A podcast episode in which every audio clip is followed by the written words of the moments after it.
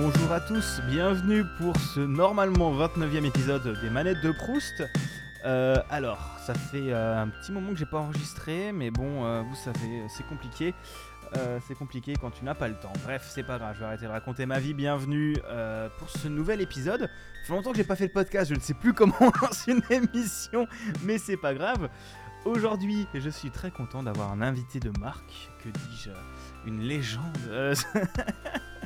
Bonjour De à marque distributeur, tu veux dire. Ouais, c'est ça, de marque distributeur euh, de Nutri-Scorbé, comme on a, comme on a, comme on a discuté euh, avant. Bonjour à toi, Corentin. Salut. Euh, Est-ce que. déjà, comment ça va? Bon, je, te, je te pose la question alors que ça fait genre 45 minutes qu'on discute, mais c'est pas grave. Bon, écoute, ça va très bien. Voilà. Un petit peu fatigué, mais bon, c'est le soir, c'est normal.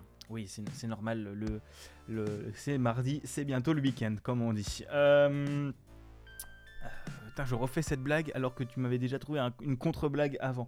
Bref, je suis. euh, Je ne sais plus, je ne sais plus ce que c'était. si, J'ai- oublié. T'avais sorti en tant que freelance euh, les week-ends. euh, Ah ouais, c'est vrai. Et en plus, c'est bien comme ça, t'as un petit segue sur qu'est-ce que tu fais dans la vie, Kokobé Oui, c'est ça, Kokobé. Bonjour.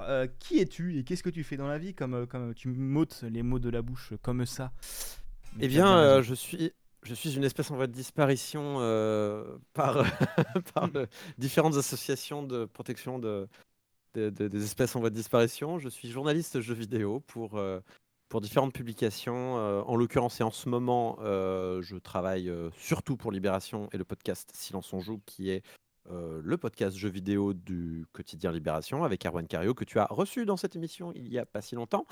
Et, euh, et puis de temps en temps, voilà, j'écris pour Le Monde. Et puis, euh, on va pas impossible que je cherche à, varier un peu les plaisirs euh, dans les prochaines semaines. Je... Parce que là, j'étais un peu occupé avec un autre projet qui, qui ne sortira pas de terre avant un petit moment, mais qui me prend beaucoup de temps et dont je ne peux pas parler pour l'instant.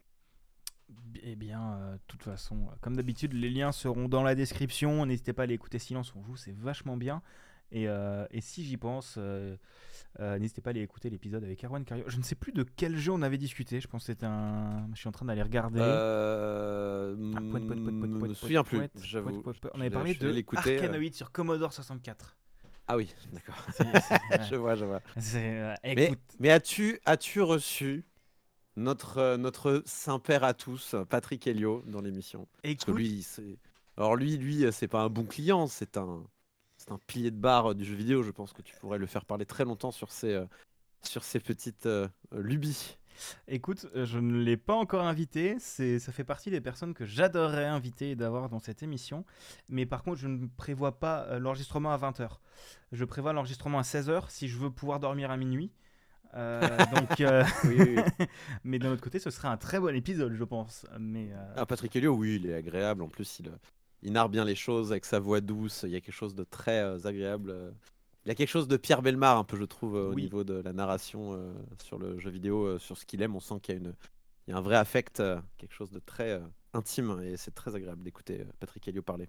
eh ben, euh, Patrick, si jamais tu nous écoutes, tu es le bienvenu. Et sinon, je viendrai t'embêter en DM Twitter d'ici quelques semaines. Du coup, pardon, hein, ça fait longtemps que je n'ai pas fait de podcast. euh, je, je fais une petite pause en ce moment, donc je sais plus comment on fait, mais c'est pas grave. Euh, Tu, tu mets des patchs? euh, ouais, écoute, euh, j'écoute plus de podcasts, je fais plus de podcasts, vraiment, je suis en manque là un peu. Ah, je suis oui, pas oui. bien. Mais, ah, c'est putain, peu micro, micro, Reaper, Reaper, merde. Euh, mais je vous parlerai de tout ça sûrement à la fin de l'émi- de l'émission, puisque maintenant on va parler de- du jeu de ton enfance. Euh, alors, ce qu'il faut savoir, c'est que du coup, la semaine, la semaine dernière, le mois dernier, on avait reçu euh, Benjamin Benoît qui m'avait dit si jamais tu veux euh, une longue émission, tu lances euh, Corentin sur Wario Land 4. Et ce n'est pas Wario Land 4 dont tu vas nous parler aujourd'hui. Non, non. Bon, un petit peu quand même, parce Oui, que c'était mon peu, deuxième peu. jeu. Tu m'as demandé, tu m'as demandé, c'est quoi ton jeu préféré? Donne-moi un jeu de secours. Désolé, je dévoile ta popote interne, Euh, mais euh, je, je, je, je- j'ai, Enfin, après, je suis allé dans ta liste de jeux. Sinon, je t'aurais parlé de Majora's Mask, qui est, mon jeu favori tout court. Euh, mais euh, je me suis dit, bon, je vais essayer quand même d'apporter un petit peu de variété à son podcast. Et donc, j'ai décidé de parler d'un autre, d'un autre jeu très important euh, de mon enfance et de ma plutôt préadolescence, et qui est Diablo 2. Euh, mais par contre, et après j'ai dit, et sinon on met Majora's Mask en deuxième jeu. Et puis en fait, en ce moment, je suis en train de jouer à un jeu indépendant qui fait un petit peu le buzz sur, sur Internet. En tout cas, il y a un bon bouche à oreille qui s'est mis en coin, qui s'est mis en place, pardon, et qui s'appelle Pizza Tower. Et Pizza Tower est un jeu qui rend hommage, qui cite très fort Wario Land 4. Et donc, euh, pendant que j'étais en train d'y jouer, pendant que j'étais en train d'écrire mes notes pour Silence on joue, je me suis dit, bah, je suis con, je devrais lui parler de, Wario Land 4 en fait, parce que c'est clairement un jeu extrêmement important de mon, de mon enfance également. Et il me semble que vous en aviez pas parlé, donc je, je l'avais mis en jeu de, secours. Mais non, on parle d'abord de Diablo 2, euh, un jeu qui n'est pas pour les enfants pourtant. hein. Et oui, non, mais tu sais, les jeux pour les enfants auxquels on... Les jeux pas pour les enfants auxquels on joue étant enfant, euh, c'est normal. Euh, du coup, Diablo 2, pour ceux qui ne connaissent pas, c'est le moment de la petite présentation. C'est un jeu sorti le 29 juin 2000, euh, donc c'est un jeu qui est plus vieux que moi, hein, de un mois à un mois après. qui est développé par Blizzard North, qui est disponible sur PC. C'est un hack and slash roguelike, roguelike ou roguelite, roguelike, bref, je sais pas, on s'en fout.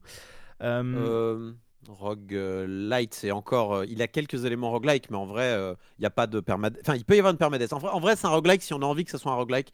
Sinon, c'est euh, c'est pas vraiment un roguelike, euh, je trouve, euh, quand même. bah, je crois qu'il y a quand même de la génération procédurale des donjons, un truc comme ça. C'est pour ça que je dis ça, mais est-ce que Persona 4 est un roguelike? Je ne pense pas. Euh, C'est pas faux, c'est un argument, mais, euh, mais, euh, mais écoute, je me renseigne sur les jeux sur les pages Wikipédia parce que je ne- je n'ai pas joué à tout. Tu as raison, tu as raison. Mais après, en fait, on peut jouer en mode hardcore. On peut jouer en mode hardcore à Diablo 2, ce qui fait qu'il y a de la permadeath. Et dans ce cas-là, ça devient un peu plus un roguelike. C'est vrai que de toute façon, le roguelike, c'est un, c'est un set de règles qu'on propose et qu'il est possible de mélanger avec un tas d'autres euh, euh, types de jeux. Et en fait, on peut être plus ou moins roguelike. Euh, c'est pas, pas, c'est pas un, c'est pas un bouton on/off quoi. Oui, c'est sûr, et après, euh, tu, tu, tu mixes entre roguelike et roguelite. avec permadeath ou pas permadeath, génération procédurale ou pas génération procédurale, bref, le bordel. Euh, et ça a été parmi les premiers jeux à proposer les, les couleurs pour le loot euh, en fonction de la rareté. De ce que j'ai Là, entendu. je savais pas.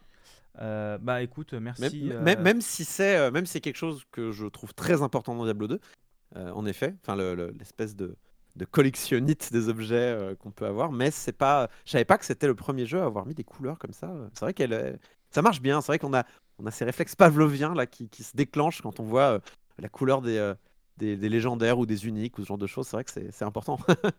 Bah, je crois que c'était une vidéo de Game Next Door euh, où ils en avaient parlé déjà dans, dans fin du game et je crois qu'ils ont fait une vidéo de. Game Next Door sur euh, non c'est Game, Game Spectrum non Game Next Door Game Next Door euh, qui ont fait une vidéo sur le loot dans les jeux vidéo et qui ont et je crois que du coup ils ont dit que Diablo 2 c'était parmi les premiers à proposer les Ok, couleurs ok. pour le loot et depuis c'est devenu un, un standard un peu dans l'industrie comme quoi quand il y, a- une bonne idée ça devient une normalité voilà un peu dévoyé hein, aujourd'hui. C'est un peu euh, la version maléfique euh, de, cette idée de Diablo 2 où, euh, bon, c'était très innocent puisque c'était en vase clos, il n'y avait pas de notion de microtransactions, de, de gacha, de lootbox.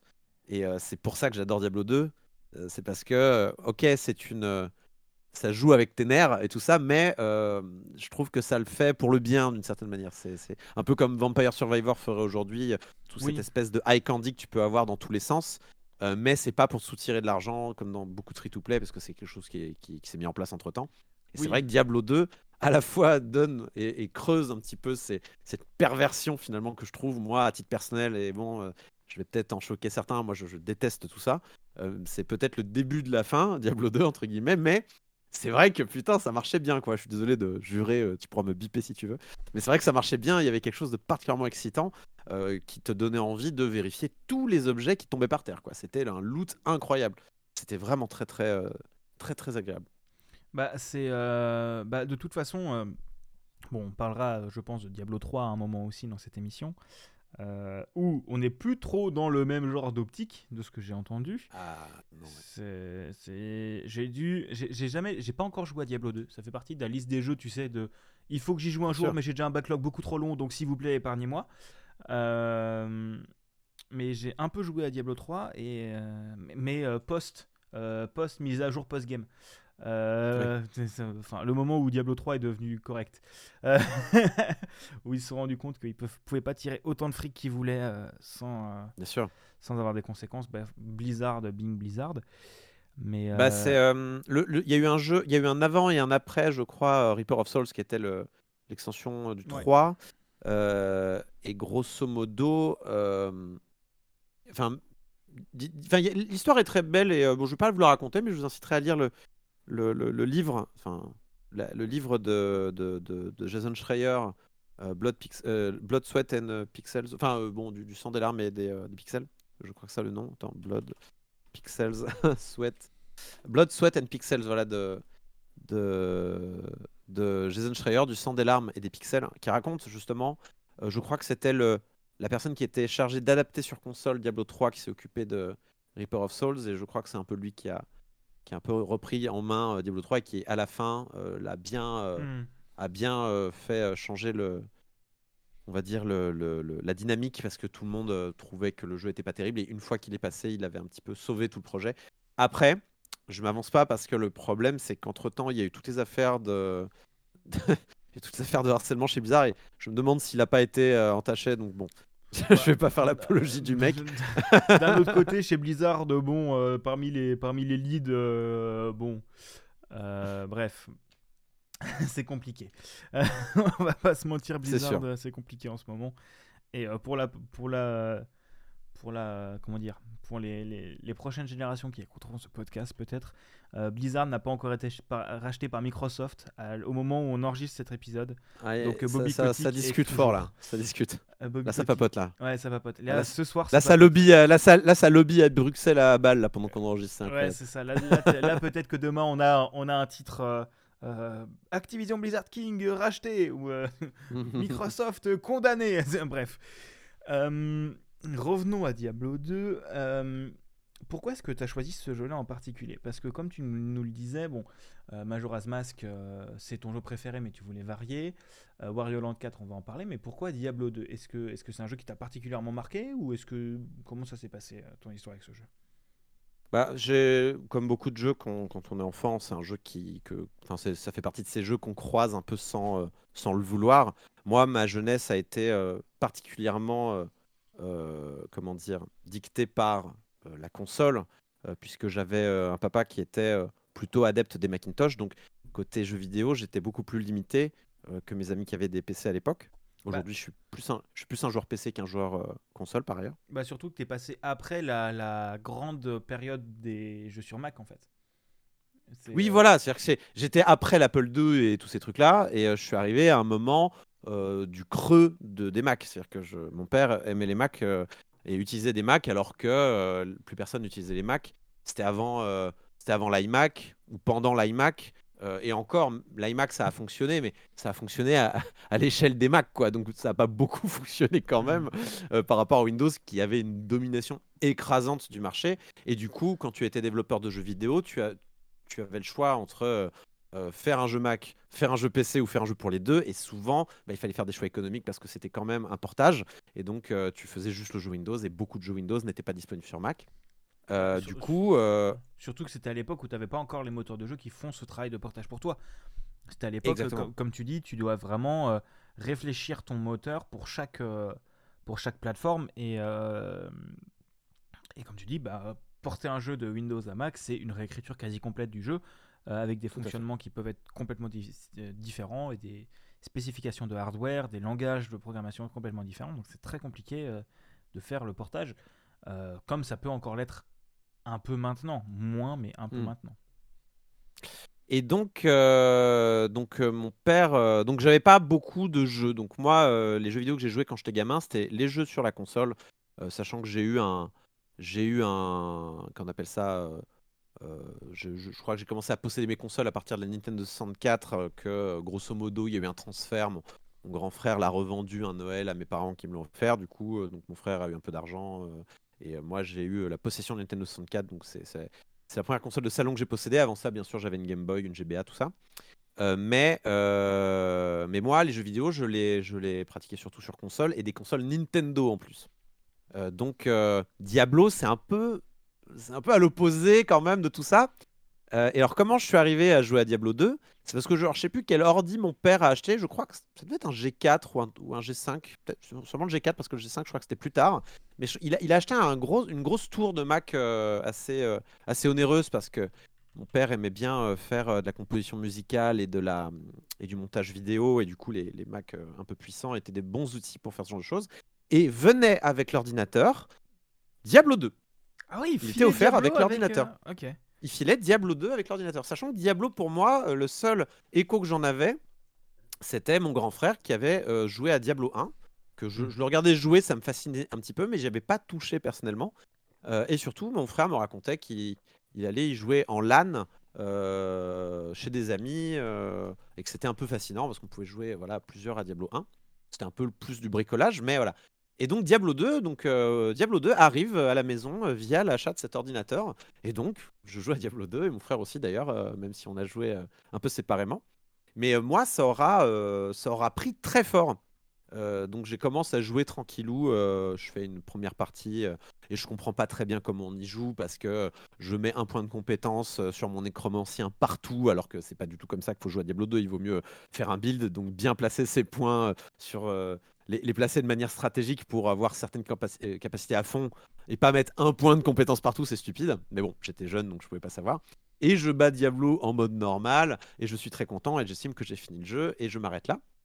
Euh, et puis, alors, peu de temps après, euh, enfin un peu plus tard, je finis par relancer Diablo pour y jouer en ligne. Et en fait, Diablo 2, ça rime aussi pour moi avec mes premiers ébats en ligne de jeux vidéo. Quelque chose, ce pourquoi je n'avais aucune expérience. Euh, et, encore aujourd'hui, c'est pas particulièrement quelque chose que j'apprécie le jeu en ligne. C'est moi, je suis plus un joueur solo ou un joueur euh, d'expérience narrative ou euh, voilà, le jeu en ligne, ça me ça me parle moyennement quoi. Après, j'accepte toujours une bonne partie de Mario Kart, tout genre de choses, mais mais c'est vrai que je préfère les, jeux solo habituellement. Et mais Diablo 2 fait partie de ces quelques exceptions où je suis resté scotché avec mes amis à jouer à Diablo 2 quoi. Et donc avec notamment deux de mes amis, on on faisait nos, on a commencé à jouer ensemble à Diablo 2, euh, même trois de mes amis à l'époque, je suis en train d'y réfléchir. En fait, au lycée, je me suis rendu compte que j'avais euh, des amis, sachant que quand j'ai découvert Diablo 2, euh, Diablo 2 donc 2000, je vais avoir 11 ans, ça devait être le début collège. et en fait, j'ai plus vraiment retouché. C'est au lycée où j'ai commencé à y retoucher parce que des amis l'avaient aussi. En fait, on s'est remis à jouer à Diablo 2, sachant que Diablo 2, encore aujourd'hui, a une scène euh, assez vivace, assez vivante de gens qui y jouent, qui continuent à jouer, parce que c'est un jeu qui est mis à jour régulièrement, qui a un système de ladder, euh, donc euh, un système de classement, ou en fait qui est remis à jour, qui est remis à zéro sur des périodes données. Et en fait, c'est un jeu qui a été voilà tenu comme ça, qui a été comme un coq en pâte, qui a été l'attention de Blizzard North pendant, pendant très longtemps, bah jusqu'à jusqu'à Diablo 3 évidemment. Bah, euh, encore, maintenant, il y a eu euh, Diablo 2. Euh, ils auront fait un remake de Diablo 2, je crois. Alors, il y a le, voilà, il y a le d'aujourd'hui qui est sorti. Et ce qui est encore plus étonnant, c'est que le remastered, quand tu regardes un peu comment le jeu est fait, ce n'est que la version d'après de Diablo 2, les dernières versions pas remastered. C'est-à-dire qu'aujourd'hui, tu regardes Diablo 2, c'est la même, c'est le même jeu avec d'autres fonctionnements. C'est une mise à jour. C'est une mise à jour de Diablo 2 payante, évidemment, parce qu'il y a des très jolis graphismes. Mais tout ce qui est euh, tout, tout, tout, le code et tout ça, c'est un vrai portage avec le code d'antan. Euh, c'est le même, c'est le même jeu euh, avec. bon, j'imagine qu'il y a des tweaks et tout ça que ils ont dû rafraîchir le netcode et compagnie, mais oui, bien sûr. C'est le même jeu. c'est le même jeu et tu peux d'une touche, tu peux passer au, vieux graphisme, un peu comme ce que les Monkey Island pouvaient faire ou ce genre de choses. Bah, ce que, et donc, ce que ils ont voulu faire avec Warcraft 3 aussi, je crois oui, oui, bah, je pense que ça doit être, la même, euh, ça doit être le même pipeline de, de, de, de, travail, même si je crois que le, les retours sur le, le, remaster de Warcraft étaient un petit peu moins. Euh, moins euh, catastrophique. Je crois que voilà. le, mot, le mot correct, c'est catastrophique. Alors que là, Diablo, Diablo 2, on l'aura. Bon, le jeu était excellent à l'époque et tout le monde a demandé n'y touchez pas trop, s'il vous plaît. C'est ce qui, c'est ce qui s'est fait. voilà, bon, tout le monde était content de voir le jeu. Oui, on rafraîchit juste les, les graphismes. Et finalement, c'est pas plus mal qu'ils aient pas plus touché parce que le jeu, encore aujourd'hui, est extrêmement cool. Euh, et, euh, et, et, y rejouer. Alors, c'est un peu vieux, du coup, y a, je, suis sûr qu'il y a une énorme part de, Madeleine de Proust euh, qui, qui, parle, mais je crois que ça tombe bien étant donné le nom de ce podcast. Oui. et du coup, c'est un jeu, je l'ai relancé donc quand la version remaster est sortie là. Et, et, pour moi, ça marche toujours aussi bien. et en effet, c'est un jeu qui est assez étonnant au niveau de ses mécaniques de loot. Euh, je savais donc pas que ce système de couleurs était, euh, était, était quelque chose de nouveau à l'époque pour Diablo 2. Mais du coup, en effet, oui, je, confirme que l'aspect un peu palvevien de, de taper sur, de, maintenir table là, pour voir les, couleurs des objets, et dès que tu vois du, du c'est un peu couleur argile, dès que tu vois ces objets couleur argile où tu sais que c'est un légendaire, tu y vas immédiatement. Dès que tu vois un objet jaune, tu y vas immédiatement. Dès que tu vois un objet vert, c'est les objets de 7, tu y vas immédiatement. Il y a quelque chose de quelque chose d'assez pavlovien où immédiatement tu cliques et d'ailleurs il y a la petite bagarre de parce que du coup c'est c'est du loot qui est partagé entre tous les joueurs qui jouent en ligne ensemble. Donc quand on joue ensemble, bah c'est le premier qui clique qui gagne quoi. Donc il y, a quelque chose il y a quelque chose de très y a la bagarre, faut, choper. Il y a la bagarre d'abord avec les méchants, puis après il y a la bagarre avec tes ennemis pour savoir qui qui va choper l'objet. Après, l'avantage quand tu joues avec tes amis, c'est que chacun sait quel objet va correspondre à quel build, et du coup, on se voilà, oui, si tu joues avec des amis, es en bonne, normalement tu es en bonne intelligence et tu fais tourner ton En bonne entente, exactement. Et donc, euh, c'est vrai que euh, ce, gap-là, entre ce moment où j'ai joué au début collège et ce moment où j'ai rejoué au lycée, en fait, la différence, c'est que j'ai découvert le jeu en ligne, mmh. euh, non seulement pour jouer avec les amis, mais aussi pour découvrir vraiment ce que c'était qu'une méta qui, moi, me, m'échappait complètement. C'est-à-dire que j'ai découvert que voilà, il y avait cette espèce d'économie parallèle sur euh, ces objets qui s'appellent les, les, runes. Donc euh, dans, Diablo, il y a eu donc il y a eu Diablo 2, il y a eu son extension qui est sortie euh, quelques temps après, qui a, introduit des runes. Et les runes, en fait, c'est des, c'est des, objets que l'on peut sertir dans les armes, les armures, ce genre de choses, et qui donnent des propriétés aux, équipements. Et en fait, leur caractéristique, c'est que donc elles ont une, elles ont une qualité. C'est-à-dire que tu as des runes sont en bas de l'échelle et des runes qui sont en haut de l'échelle. Et vraiment, elles sont, sont, toutes, elles sont toutes classées. Et tu, si tu les mets dans un certain ordre sur certains types d'équipements, tu peux faire ce qu'on appelle des mots runiques. Et les mots runiques, c'est un, ça, transforme ton objet en objet légendaire, pour le dire rapidement. Et euh, ça lui donne un, nombre incroyable de, caractéristiques et de capacités. Euh, et dans beaucoup de cas, les, euh, les, les équipements qui sont les plus adaptés pour certaines classes de personnages sont souvent des, euh, des euh, justement des, des, des, euh, des, équipements avec des mots uniques dessus. Mais ça, c'est quelque chose, c'est quelque chose qui est complètement caché, non? Ben, en fait, on te le dit, on te l'explique que, on te l'explique quand même que qu'il y a des mots runiqués qui, qui, qui marchent, mais j'ai j'ai envie de dire que, que, que Diablo 4, euh, que Diablo 2, pardon, je, je, suis bloqué sur Warcraft 4, Diablo 2 euh, faisait partie de ces jeux-là où tu y jouais pas euh, sans la page d'à côté euh, euh, avec tous les mots runiques. Moi, je l'ai là, hein, la Diablo 2 cheat sheet, elle est dans mes favoris, je l'ai là. et il y a les mots runiques qui existent. Voilà, et elle n'a pas bougé, elle a une bonne saveur d'antan. je t'incite à la regarder. Vraiment formidable, il hein, n'y a pas de problème. Ça t'indique que c'est plein de petites données super intéressantes et super utiles. voilà. Et tu as tous les mots qui sont indiqués en dessous. Par exemple, euh, je sais pas, j'en prends un au pif. Euh, Enigma, qui est un des, qui, est une, qui est un des mots runiques les plus euh, connus. Ja Itzber a placé sur une, une mage play, une mage play, tout ce genre de choses. Enfin voilà, il y, a plein de, enfin c'est des trucs un petit peu très connus. Et d'ailleurs, le, nouveau Diablo qui est arrivé là très récemment, le remaster, a introduit de nouveaux mots runiques, par exemple. Ça, ça, c'est sympa. Et donc, il faut imaginer hein, ces, ces runes-là qu'on peut trouver, en, qui, qui, peuvent qui peuvent être lâchés par différents monstres dans le jeu. Et en fait, euh, il faut bien comprendre qu'il y en a, euh, il y en a un certain nombre, quoi. Il y en a, euh, il y en a, je dirais une trentaine, quelque chose comme ça, peut-être plus. et elles sont toutes classées par qualité. Et en fait, en les mettant dans un objet de, d'alchimie qu'il y a dans le jeu qui s'appelle le Cubora Dream, si tu mets trois fois la même rune, pouf, tu as la rune de qualité supérieure. Tu, et, ça, tu ne savais pas du tout, quoi. Tu l'as découvert ici. Si, si, si, si, si, les gens, ça je le savais. Mais ce que je savais pas, c'est que euh, l'argent n'a aucun sens quand tu fais du commerce avec d'autres joueurs. Ce qui a du sens, c'est de filer des high runes. Les high runes, c'est les, les, allez, les 5 runes ou les, les 10 runes les plus, euh, les, de plus haute qualité du jeu. Et tu échanges ces high runes contre des objets extrêmement rares, extrêmement puissants, parce qu'en fait, on se rend pas compte, mais euh, ça, s'accumule. Quand tu as 30 objets sur la même échelle comme ça, où tu dois en avoir 3 de l'une pour avoir la suivante, puis 3 de la suivante pour avoir la suivante, puis 3 de la suivante pour avoir la suivante. En vrai, ça stack très vite et en fait, c'est euh, extrêmement difficile d'avoir ces, euh, runes de très haute qualité. Il vaut mieux les dropper que de les permuter, que de les, euh, que de façon alchimique. Sauf que pour les dropper, c'est extrêmement difficile, c'est extrêmement rare, ça en fait des objets extrêmement rares, et c'est devenu, par la force des choses, un objet de troc dans Diablo 2. Et c'est là que j'ai compris que, mais en fait, les jeux vidéo peuvent aussi avoir des systèmes économiques particulièrement euh, complexes, comme on peut en avoir dans les MMO. Sauf que moi, je l'ai découvert via Diablo 2, qui n'est pas un MMO, mais qui a des, euh, qui a des qualités, euh, on va dire, multi suffisamment intriquées pour que ça puisse se mettre en place, quoi. Et du coup, c'est un peu plein de réalisations pour moi de waouh, il peut y avoir une vraie vie parallèle dans les jeux en ligne que je ne soupçonnais pas quand j'étais beaucoup plus jeune, mais que j'ai découvert par la suite.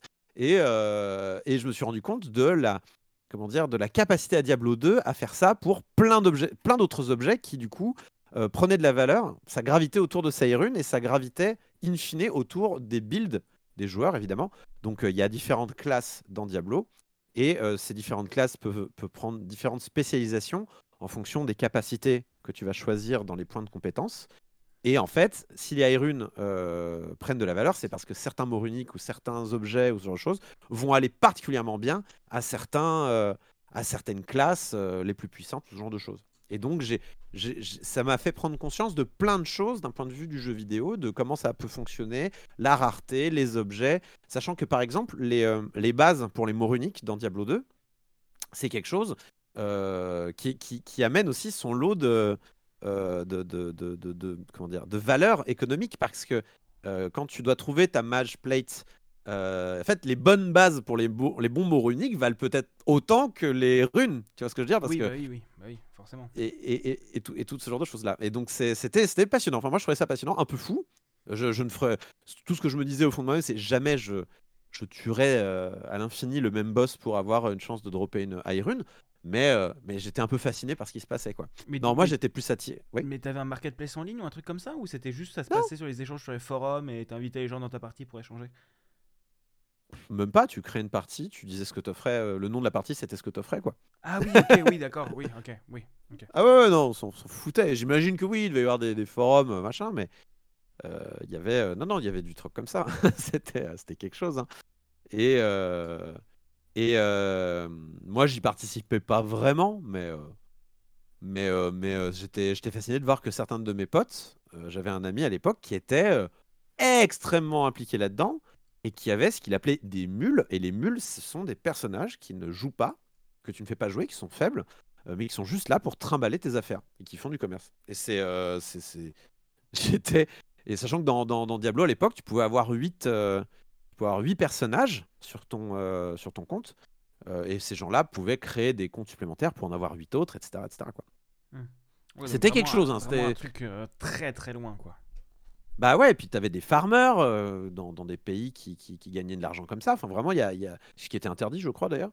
ce qui m'étonnerait pas que ce soit interdit. Mais voilà, c'est ce moment-là que j'ai compris. Ah oui, d'accord, je, comprends comment on peut y avoir des économies vraiment bâtardes sur un, sur un jeu qui met bien en avant des systèmes d'objets euh, extrêmement, euh, euh, comment dire, granulaires. Parce qu'en fait, même les objets uniques, légendaires qui droppaient dans Diablo, ils avaient, comment dire, ils avaient une fourchette dans laquelle leurs caractéristiques pouvaient tomber. Ouais, Et par exemple, quand tu regardes sur Internet, tu vas regarder le nom d'un objet unique. Donc normalement, il est unique, donc il n'a pas de, Normalement, il n'a pas trop de variations, mais malgré tout, quand tu le trouves, tu peux trouver un objet unique euh, dont la force, par exemple, ou les, dégâts qu'il va infliger vont, vont tomber, euh, mettons, euh, dans une échelle de, de, 10 dégâts max. et du coup, bah, tu auras un objet unique de bonne qualité ou de moins bonne qualité en fonction de cette variation dans les stats. Et donc, ça va jouer sur le nombre de Hyrule que tu vas pouvoir euh, demander euh, pour cet objet euh, lors du troc. Ou, bah voilà, ça s'arrête jamais. Et Diablo 2 est très, très, très, très bon pour ça. Donc, en réalité, que Diablo 3 arrive avec l'idée d'avoir un, un, hôtel des ventes, ce qui a été un peu la, chose la plus dégueulasse qu'il pouvait faire.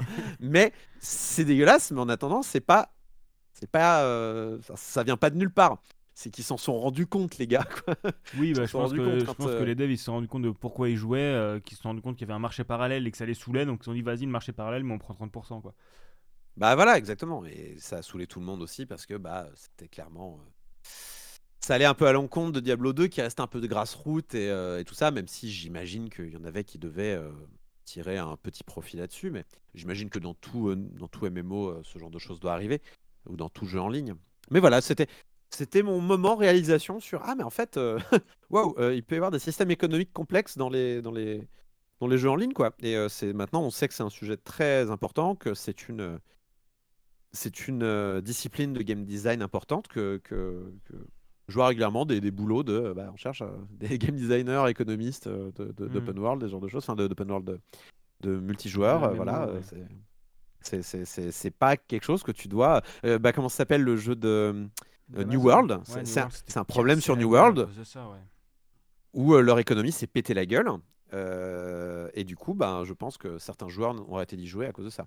Ouais, le- Donc, le, le- le ouais. problème de New World, de ce que j'avais entendu, c'est qu'en fait, les, les mobs ne lootaient pas suffisamment de- d'argent. Donc en fait, tu as eu une inflation d'enculés. Donc les gens, ils, Hmm. ils ont abandonné l'or et ils ont faisaient, faisaient Ouais. juste du troc. Ouais, ouais, ouais, c'est ça. Bah, c'est un peu ce qui s'est passé dans Diablo 2 aussi. L'or ne valait plus rien. Parce que le l'or était. Alors non, du coup c'est l'inverse. Ah oui, il y avait une inflation. Ouais, il y avait une trop grosse inflation. Ouais, je comprends. Parce Les gens pas les gens n'avaient pas assez d'or pour euh, échanger. Ouais.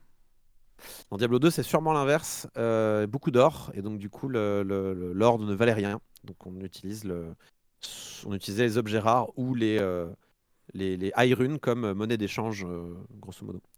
Et donc, euh, donc voilà, c'était ce moment de réalisation. Mais à part ça, moi, c'était pas ce qui m'intéressait le plus dans Diablo 2, même si ça me fascinait.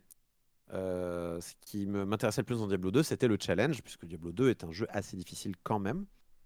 Euh, donc Diablo 2, c'est euh, c'est 5 actes. Euh, Parce que bon, quand je parle de Diablo 2, je parle bien sûr de Diablo 2 et de son extension. Ça n'a aucun sens de parler de juste de Diablo 2. Tout le monde jouait avec l'extension, hein, vraiment, c'était euh, jouer sans l'extension, ça, ça n'avait aucun sens. Donc euh, Diablo 2, c'était 5 actes euh, qu'il fallait refaire trois fois dans trois niveaux de difficulté différents. Donc euh, normal, cauchemar, enfer. Et, euh, en fait, moi, ce qui m'intéressait, c'était juste finir en enfer. finir Diablo 2 en enfer. Si j'arrivais à finir Diablo 2 en enfer, j'étais content, quoi. C'est- tout ce que je voulais faire. Et il y avait encore une autre, il y avait encore un autre niveau de difficulté possible, c'était de jouer en hardcore. C'est là où on parlait de roguelike tout à l'heure. Mode hardcore, une fois que ton personnage est mort, il est mort.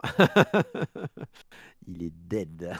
Ouais, bah, c'était- Ce qui- c'était c'était ramener de la, la- ramener bah, la, la mort permanente, quelque chose qui était un peu à la mode à l'époque, euh, avec encore les merde, les Fire Emblem, les trucs comme ça. Donc il y a beaucoup moins maintenant parce que mort permanente, c'est c'est Bah, je suis complexe. pas d'accord, c'est plutôt l'inverse. hein. C'est, euh, je trouve que les morts permanentes sont beaucoup plus à la mode qu'à l'époque. Non, c'était ouais? pas, c'était pas, c'était pas à la mode. Non, non. Euh, Il y a eu Rogue évidemment à l'époque qui instaurait le- la notion de permadeath, mais la notion de permadeath, euh, elle, elle apparaissait de temps en temps, mais c'est vraiment des jeux comme Spelunky euh, et Oui, Binding of. Isaac qui ont commencé à, à remettre au goût du jour euh, les notions de permadeath. Euh, C'est- avec évidemment tous les entre-deux hein, qui, qui sont arrivés entre-temps pour, oui, alors évidemment il y a la permadeath, mais les objets qui apparaissent dans le, dans le, dans le pool d'objets augmentent. Euh, ça, c'est de la permadeath qui est un peu allégée, qui est plus du domaine du roguelite, comme les gens vont appeler ça. Mais euh, non, c'est revenu à la mode, je pense, moi. Le, le- le- euh, moi, le mode hardcore, il me fascinait un peu. Je me semble pas que j'avais vu ça dans d'autres trucs.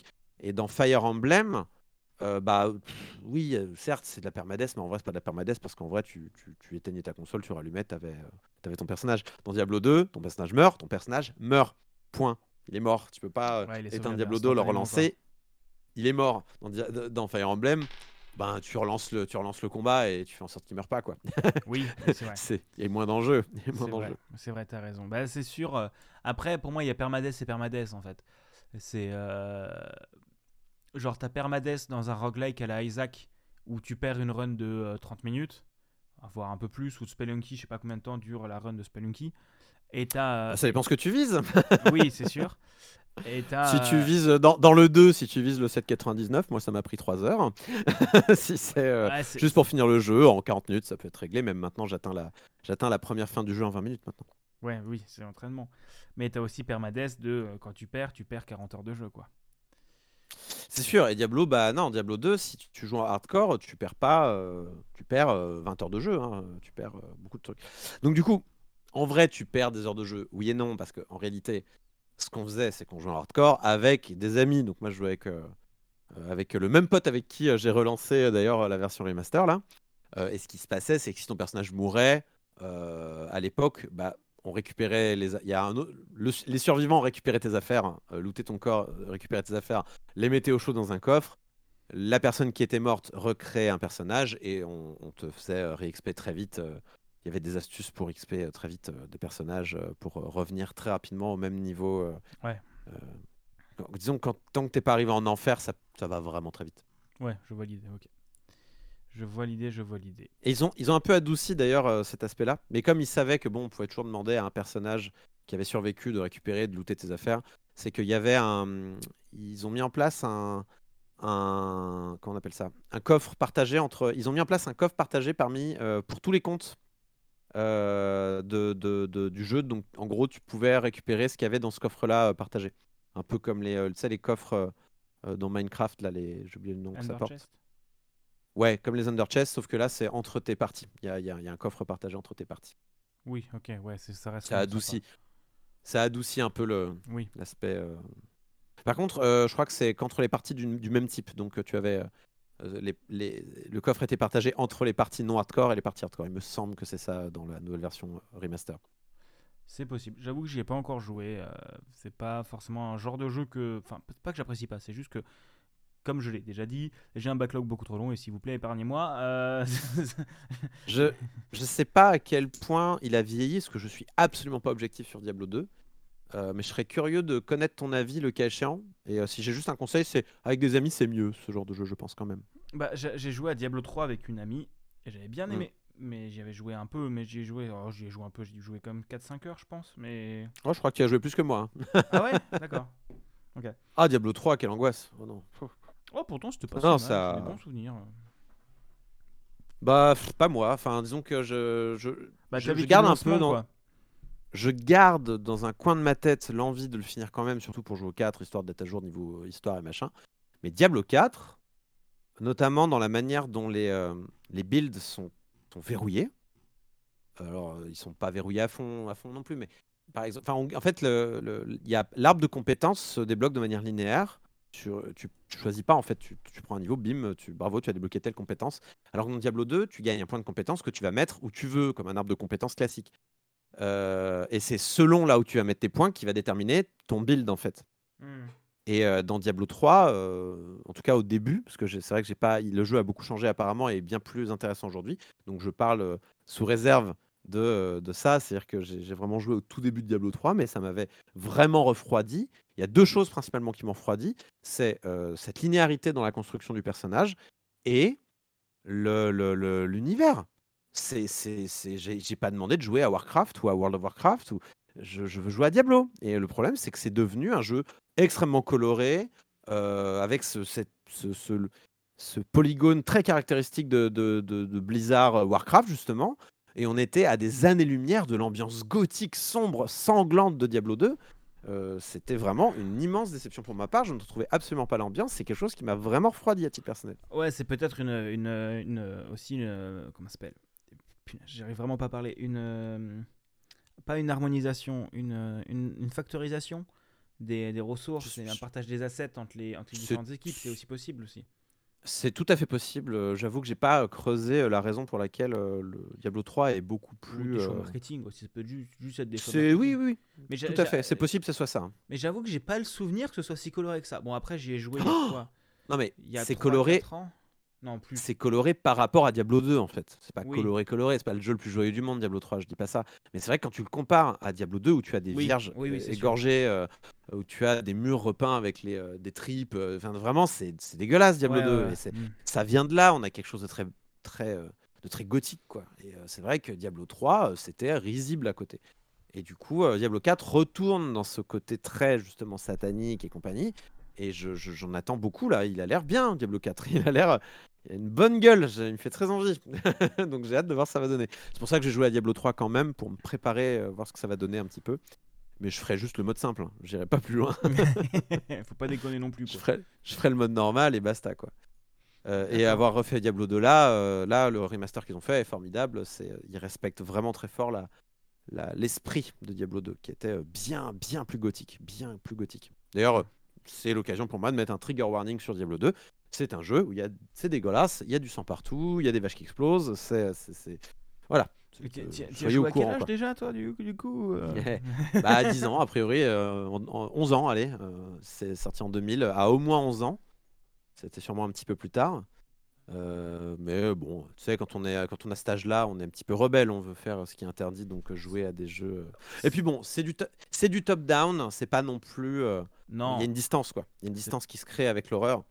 Et ça, c'est, ça aide quand même à pas non plus faire des cauchemars la nuit. Bah, tu sais, moi, ma génération, c'était oh là là, je suis un grand joueur à Call of Duty, quoi. Et, c'est pour ça que j'ai acheté une PlayStation 3. Et au final, j'ai joué à quoi sur PlayStation 3 J'ai joué à Ratchet Clank parce que, bah, bien parce sûr. que j'aimais pas Call of Duty en fait. Et c'est vachement plus bah rigolo les jeux pour les jeux un peu colorés. Bah oui. Bah, je comprends tout à fait. La pression sociale du collège. Euh. Tout à fait. moi, la pression sociale, il a fallu que je la défende parce que j'étais plutôt un fervent adepte des jeux Nintendo. Et quand tu arrives au collège, collège-lycée, bah non, tout le monde ne jure que par Sony et Xbox.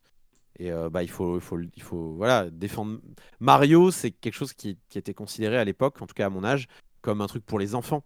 Ou alors jouer à Pokémon au lycée, c'est il faut l'assumer quoi. Et c'est le moment où j'ai le lycée, parce que je tombais sur d'autres gens qui voulaient jouer à Pokémon, c'est le moment où on a décidé un petit peu de, de, de, lutter contre cette, cette espèce de, de, pression à jouer à des jeux adultes et où euh, on s'est mis à plusieurs et on a dit eh ben ouais on joue à Pokémon. Et en fait on nous a foutu la paix parce que on était plusieurs à jouer à Pokémon et on disait bah parce que c'est vachement bien Pokémon. Et ça ça a marché bizarrement on nous a un peu laissé tranquille. On avait le coin des nerds. Je pense qu'ils se moquaient sûrement de nous euh, au loin.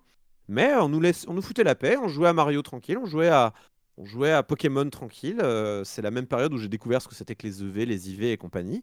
On jouait à Magic euh, voilà, c'était un peu le coin des nerds et on était un peu content de défendre une vision de jeu vidéo qui euh, disait que eh ben, c'est pas parce que ça a l'air enfantin que ça l'est pour autant et que c'est chouette. Et du coup, on était euh, le, front de, le front de résistance par rapport au tout. anti of. Par rapport voilà, au tout. bon, bah, quand on est adulte, on joue à des jeux d'adultes. Eh ben non, moi je joue à Pokémon et je t'embête. Je joue à Mario Kart et je t'embête. Tout ce genre de choses. Bah, et puis bah, maintenant, on voit bien que tout le monde est très nostalgique de, de ces jeux-là aujourd'hui. Et, et c'est nous qu'on avait raison d'abord. ouais, ça, commence à revenir. Euh, bon, euh, ça dépend des milieux. Euh. dans mon ancienne boîte, ça joué quand même beaucoup à LoL. Et, voilà, mais quand il commence à y avoir de plus en plus de milieux qui, acceptent le fait de jouer à des jeux un peu plus grand public. J'étais un fervent défenseur de Nintendo pendant quelques années. Bon, maintenant, il y a beaucoup moins de licences de Nintendo qui m'intéressent et, je commence à en avoir un peu marre des prix pour un pigeon.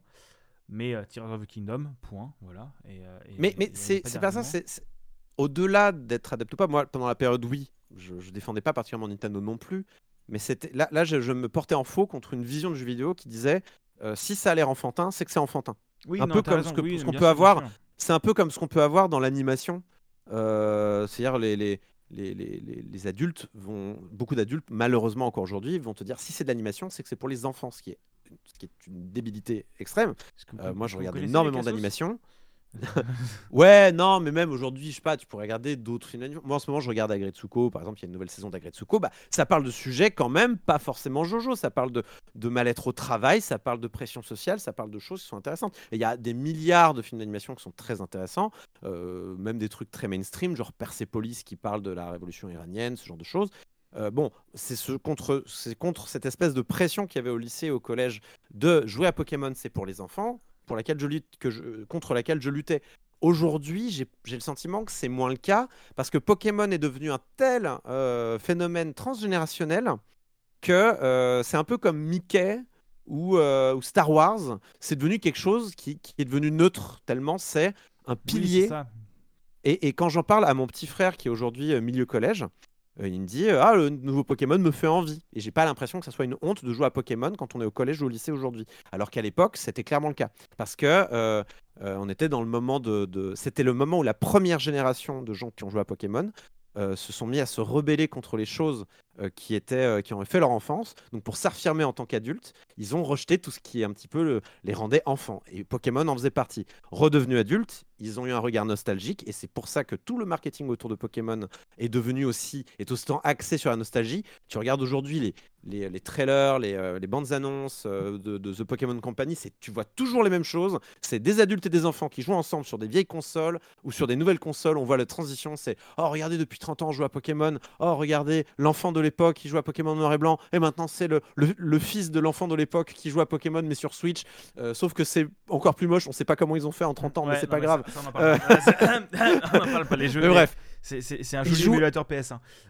Il joue à fond sur la nostalgie et, euh, et je pense que moi j'ai eu ce moment-là de en décalage avec la seule génération qui a grandi avec ce truc-là et donc je pense qu'aujourd'hui elle n'existe plus. Ce- Ça n'existe plus. Je pense qu'aujourd'hui si tu auras cette chose-là euh, dans les collèges et dans les euh, lycées, mais ce sera plus pour des trucs comme Roblox. Euh, Mhm. Genre, euh, je pense que jouer à Roblox au collège, je suis pas certain que ça soit si cool que ça. Mais après, je suis pas collégien, donc je je vais pas me. Enfin, c'est Fortnite. C'était Fortnite beaucoup avant. Maintenant, ça. Je me demande quel est le statut de Fortnite dans les collèges et les lycées. Faudrait que je demande... Écoute, je demanderai à mon petit frère euh, savoir ce qu'il en pense euh, pour avoir un, un tout petit échantillon. euh, Ça pourrait être intéressant d'avoir euh, au moins une anecdote sur la question. J'avoue que je, je suis très curieux parce que je sais plus, ma frangine n'est pas du tout une joueuse et elle est en fin lycée, là, elle est en terme, donc, euh, Ouais. donc on joue ensemble à la Switch quand on se voit. Enfin, quand on Ouais. rentre, on joue à la Switch parce que c'est rigolo, elle joue à Animal Crossing de fois en temps, mais pas plus que ça. Et euh, je sais pas. En vrai, j'avoue que j'en ai aucune idée parce que j'ai l'impression qu'il y a quand même une partie des. Il y a de moins en moins. Enfin. Je sais pas. En vrai, j'allais dire un truc, mais euh, j'ai l'impression qu'il y a de moins de joueurs PC qu'à l'époque, mais en fait, pas forcément. J'en sais rien, c'est compliqué. J'en sais trop rien. Je pense que ce qui est sûr, c'est que la plupart des gens aujourd'hui, enfin le- la grande majorité, l'écrasante majorité des gens jouent plutôt sur mobile. Oui. Euh, En, en fait, il faut vraiment voir ça comme des, des niches dans des niches. Parmi les gens, alors jouer aux jeux vidéo n'est plus une niche, mais parmi les gens qui jouent aux jeux vidéo, euh, tout le monde joue aux jeux vidéo, mais parmi les gens qui jouent aux jeux vidéo, l'écrasante majorité euh, est occasionnelle et joue sur mobile. Parmi ce groupe-là, tu as des gens qui. euh, ensuite, tu, tu subdivises les gens qui jouent sur mobile pas de manière occasionnelle, puis après, tu as les gens qui vont avoir une console, puis ensuite, tu as les gens qui jouent à des jeux.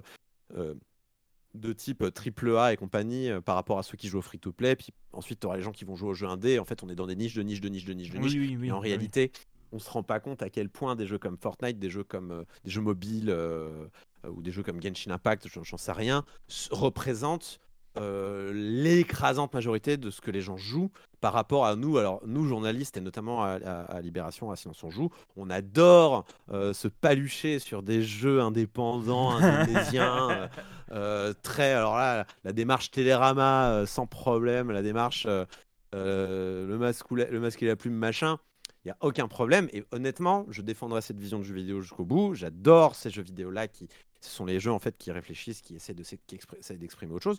Euh, mais il faut reconnaître, force est de reconnaître que quand tu vois la gueule aujourd'hui du marché du jeu vidéo, c'est la minorité extrême des joueurs qui jouent à ces jeux-là. Même quand ils font un million, là je vois que euh, Doki Doki Literature Club, qui est un excellent jeu, euh, ne s'est vendu que à un million d'exemplaires.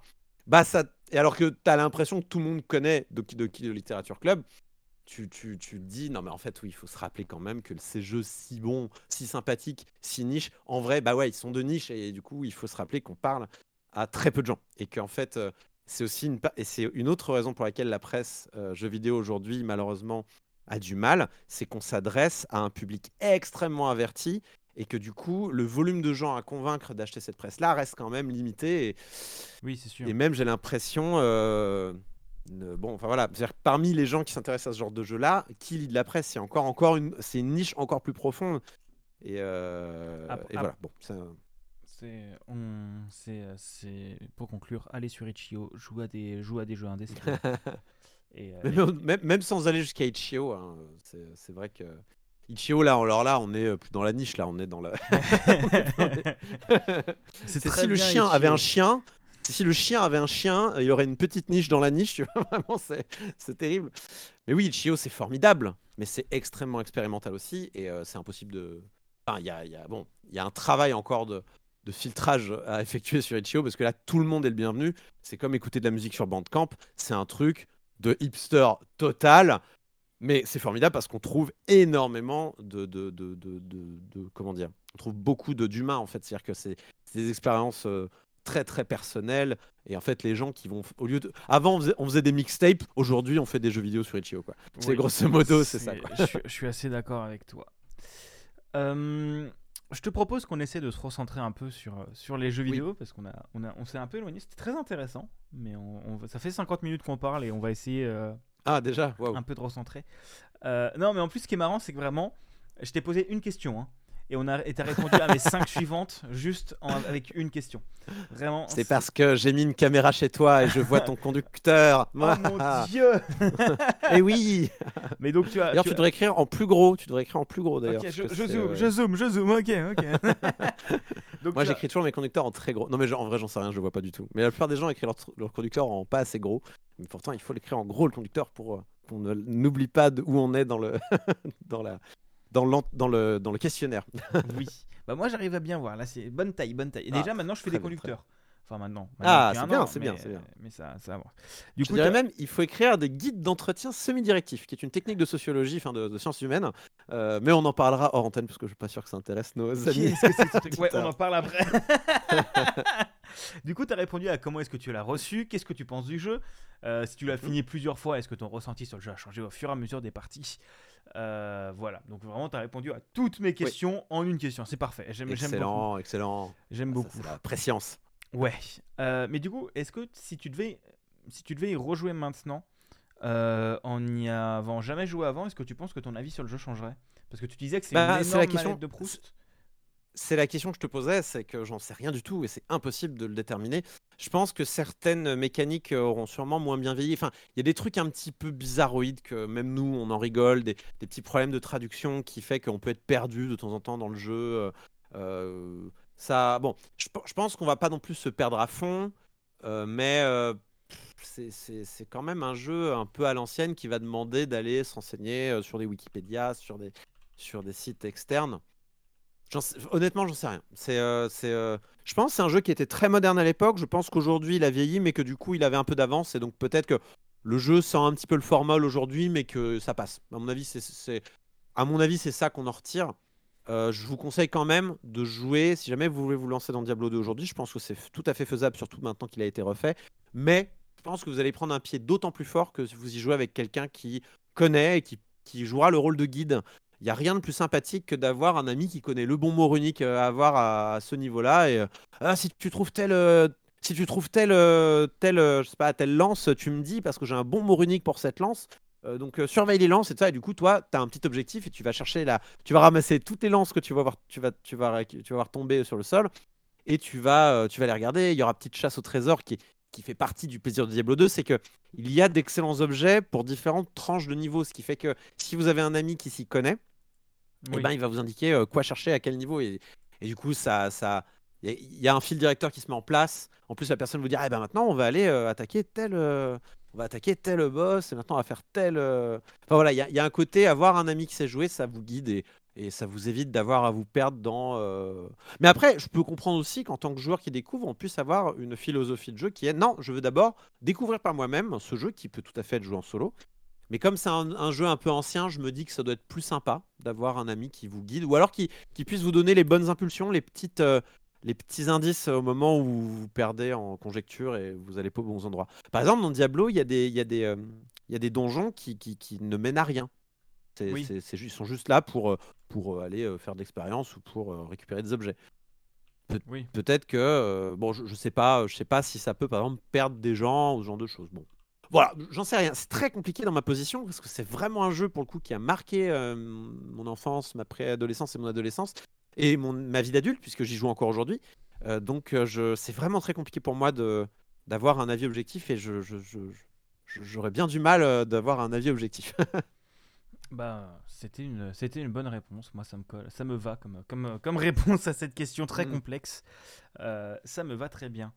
Euh, on a aussi déjà un peu évoqué le sujet, mais est-ce que tu as joué un peu aux autres? Tu m'as dit que du coup Diablo 3, tu as pas du tout joué. Euh, parce que tu as joué, tu as pas beaucoup joué. J'ai que, euh, fini, euh, je crois que j'étais arrivé quasiment au bout de l'acte 2. Voilà, c'est pour vous dire à quel point j'ai pas joué longtemps. Quoi. Ok. Diablo 4 sur IP, on est d'accord là-dessus? Je pense qu'il a hypé comme il faut, moi, parce que tout le monde a un, tout le monde a un peu peur. Ah non, mais je, dis- disais, je disais pas genre surcoté ou quoi, je disais euh, tu es hypé dessus quoi. Ah oui, je suis hypé, euh, mais euh, tout le monde a quand même un peu peur, je pense, parce que euh, bah, on sait ce qui se passe à, à Blizzard, que les mecs sont plus capables de sortir un truc bien depuis un moment quand même. Donc, parce que bah, en fait, Blizzard a le même syndrome qu'Ubisoft en ce moment, c'est qu'ils croulent sous les affaires, et donc tout leur talent estime à très juste titre que ils sont pas venus ici pour souffrir et se barrent, et c'est très très bien en fait, parce que ce qui se passe chez Ubisoft, ce qui se passe chez Activision, c'est c'est tout simplement euh, que les salariés qui sont quand même les gens qui font les jeux à la fin euh, se révoltent un petit peu contre les euh, pratiques dégueulasses des, des entreprises. au bout d'un moment, c'est bien que les salariés reprennent un peu la main sur euh, leurs outils de production. euh, Salaud, c'est un rocher, il faut le savoir. Euh, Bref. Non, mais c'est vrai, quoi. Merde, que, que- que- je suis très content de ce qui se passe à Ubisoft. Pas euh, qu'ils ils soient en galère, je, souhaite du mal à personne ou quoi, mais je veux qu'il y ait un électrochoc. Je veux que dans ces entreprises-là, on se dise, bon, peut-être que prendre soin de nos euh, salariés, c'est chouette. Et je suis très content aussi qu'il y ait cet électrochoc chez les salariés euh, aussi, qui se disent, ah, c'est super, en fait, on a le pouvoir si on s'organise. Et c'est comme ça que tu obtiens du syndicat, et c'est comme ça que tu obtiens eh ben, des, de la lutte, quoi, tout simplement. Et que ce soit pas juste le capital qui décide de tout, euh, et que ces entreprises deviennent des, des boîtes à, à, euh, à broyer euh, du salarié euh, pour, pour, le, pour le, joli sourire de quelques actionnaires. Quoi. Donc, j'ai un peu peur pour Diablo 4, parce que ce contexte-là ne donne pas toujours... Parce que là, ils, ils sont en train de se réorganiser, entre guillemets, mais c'est vrai que tout ce qu'on a vu jusqu'à présent fait plutôt méga envie. Et le jeu, comme je le disais tout à l'heure, revient à ses origines très gothiques, très sombres, très sanglantes. Euh, et, euh, et, euh, et ça, ça me plaît. Ça, j'ai hâte de voir ce que ça va donner. Quoi. Eh bah, ça a l'air vachement bien. Je te propose, maintenant qu'on est à 55 minutes d'enregistrement, Yes. qu'on change de jeu. Pour Ah. refaire 55 minutes d'enregistrement.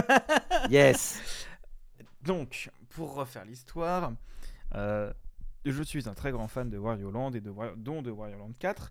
Et j'en Toi aussi? Discutais- Ouais, ouais, vraiment. Ah ouais. Ouais, ouais. Ma grande déception, c'est qu'on n'en ait pas eu depuis Wario Land The Shake Dimension, euh, que j'avais trouvé excellent. J'en ai discuté un petit peu avec, euh, avec euh, Benjamin quand il est venu squatter chez moi pour, euh, pour le festival de la BD. Et il m'a dit si jamais tu veux parler de Wario Land 4, appelle Corentin. Il t'en parlera pendant 18 heures. Pourquoi ça? Parce que c'est un, jeu excellent. parce que c'est un- excellent jeu qui n'a absolument pas vieilli, qui est, euh, qui est, je, vous le conseille. Jouez à Wario Land 4, tout le monde maintenant. Là, il- je pense pas qu'il ait été dans la première vague de jeux euh, GBA euh, du Nintendo Switch Online euh, pack additionnel. Et de toute façon, je ne vous le recommande pas parce que c'est un scandale ce, prix d'abonnement là.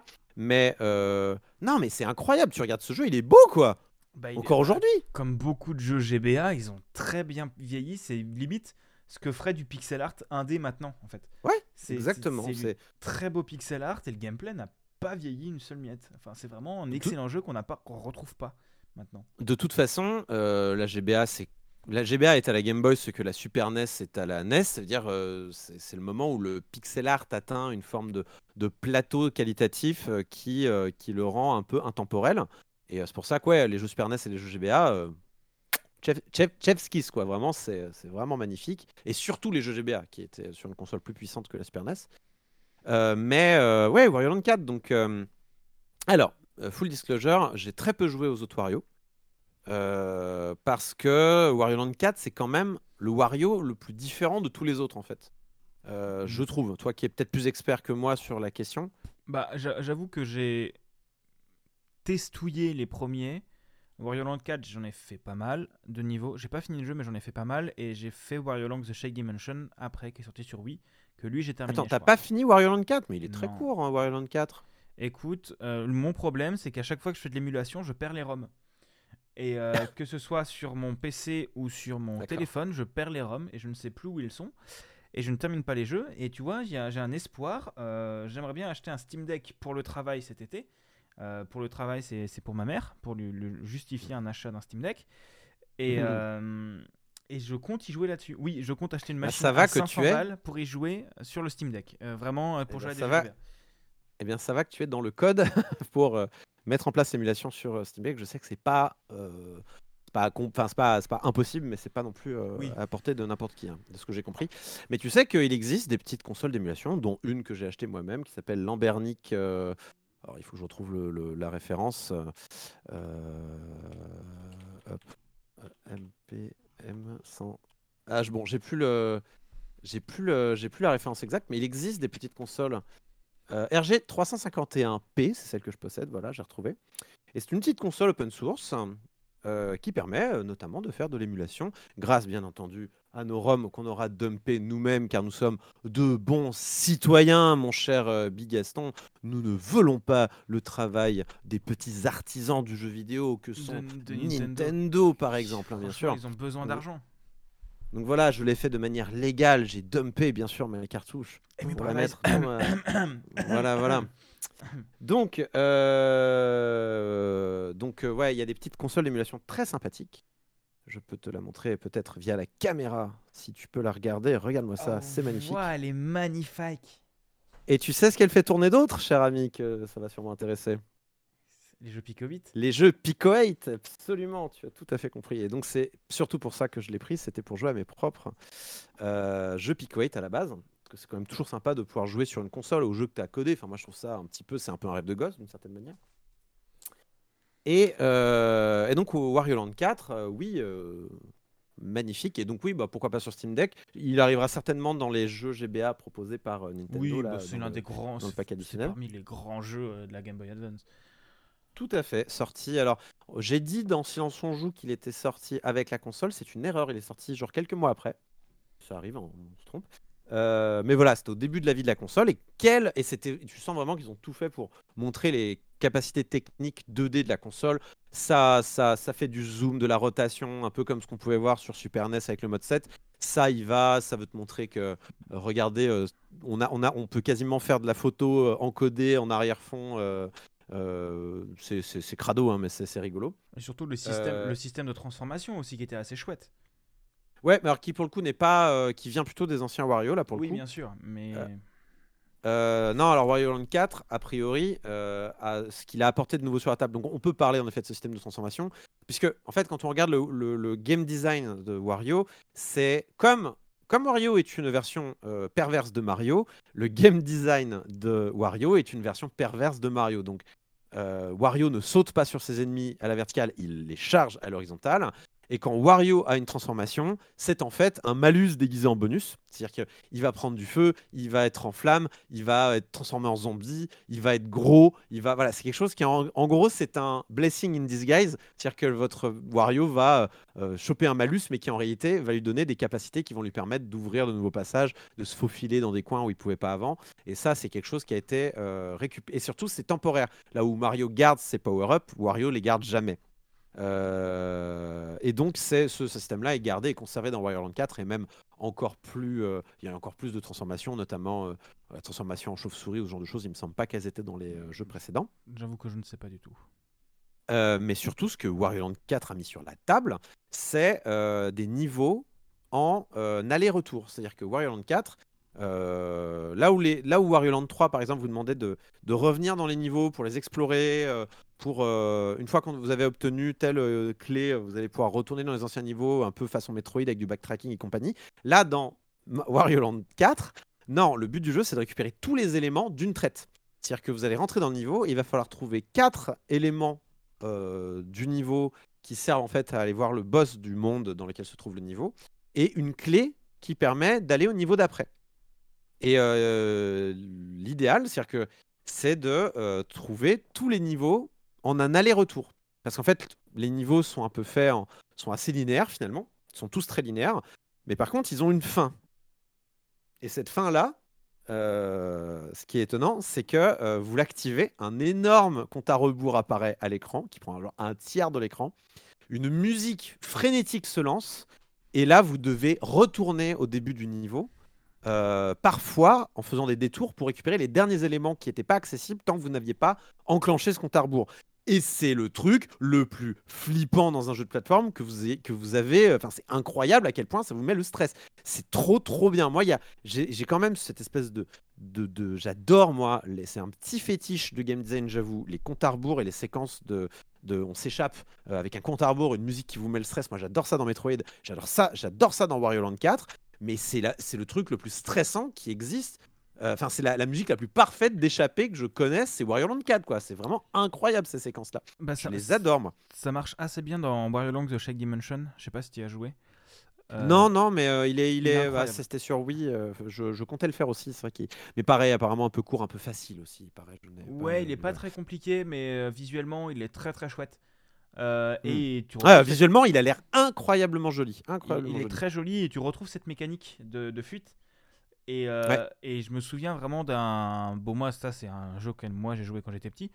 Mais je me souviens vraiment d'un niveau à base d'un train où tu dois aller à l'avant du train. Et en fait, tu libères une fée en, en secouant un truc, alarme. Ouais. Et tu dois te barrer en recourant dans tout le sens inverse du train. Sauf que le train était arrêté. Donc, tu as des machines Ouais. qui fonctionnent d'une manière différente. Ouais, ouais, c'est exactement ça. Et Par exemple, dans Borderlands 4, dans Borderlands 4, il y a un niveau, c'est un volcan, et quand tu, ah, quand tu, tu vas au bout du volcan et que tu enclenches le volcan, et là, d'un seul coup, le monde, euh, le monde devient gelé, et donc euh, bah, ça change toute la structure de ton niveau, forcément, puisque les geysers de lave qui étaient là, bah, en fait, ils sont tous figés, forment des plateformes, et il faut, il faut tout faire euh, dans le sens inverse, mais avec un, avec un level design complètement modifié. C'est génial, c'est vraiment génial, et ça marche encore très bien aujourd'hui. Euh, franchement, Borderlands 4, c'est un jeu que je refais très régulièrement.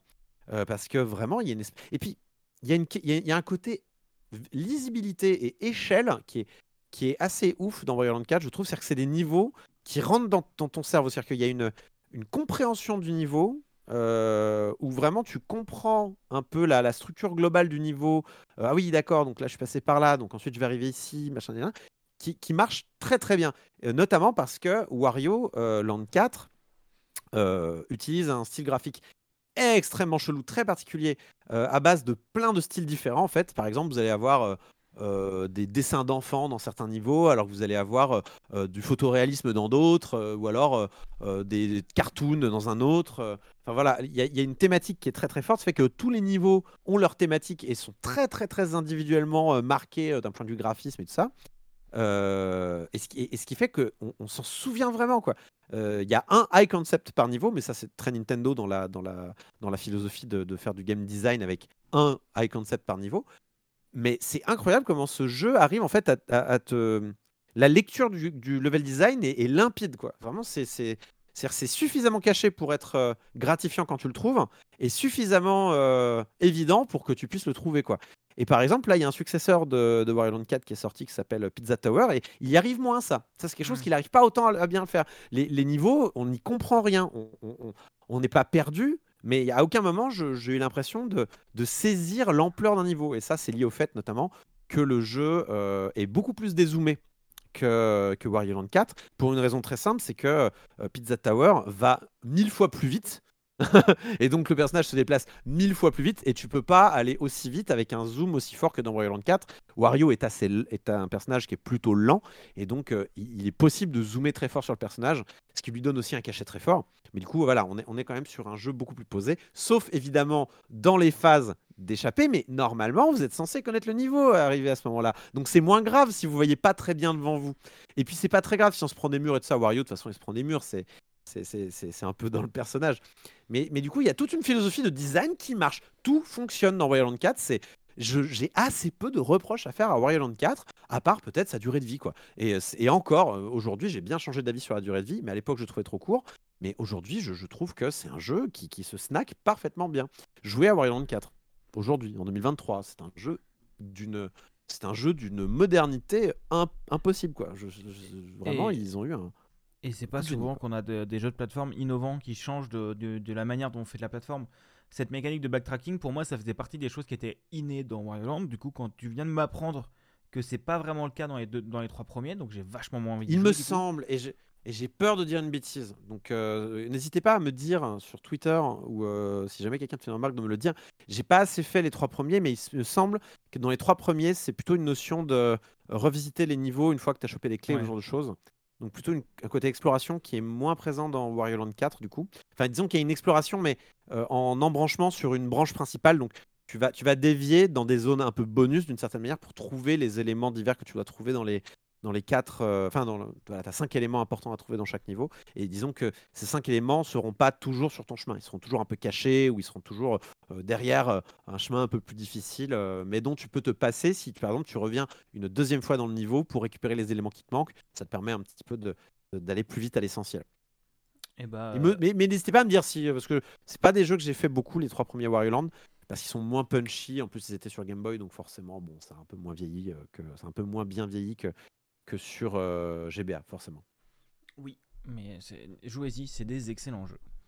Euh, on va arriver parmi la fin du coup de cette, de cette émission. Euh, on arrive dans parmi les dernières questions.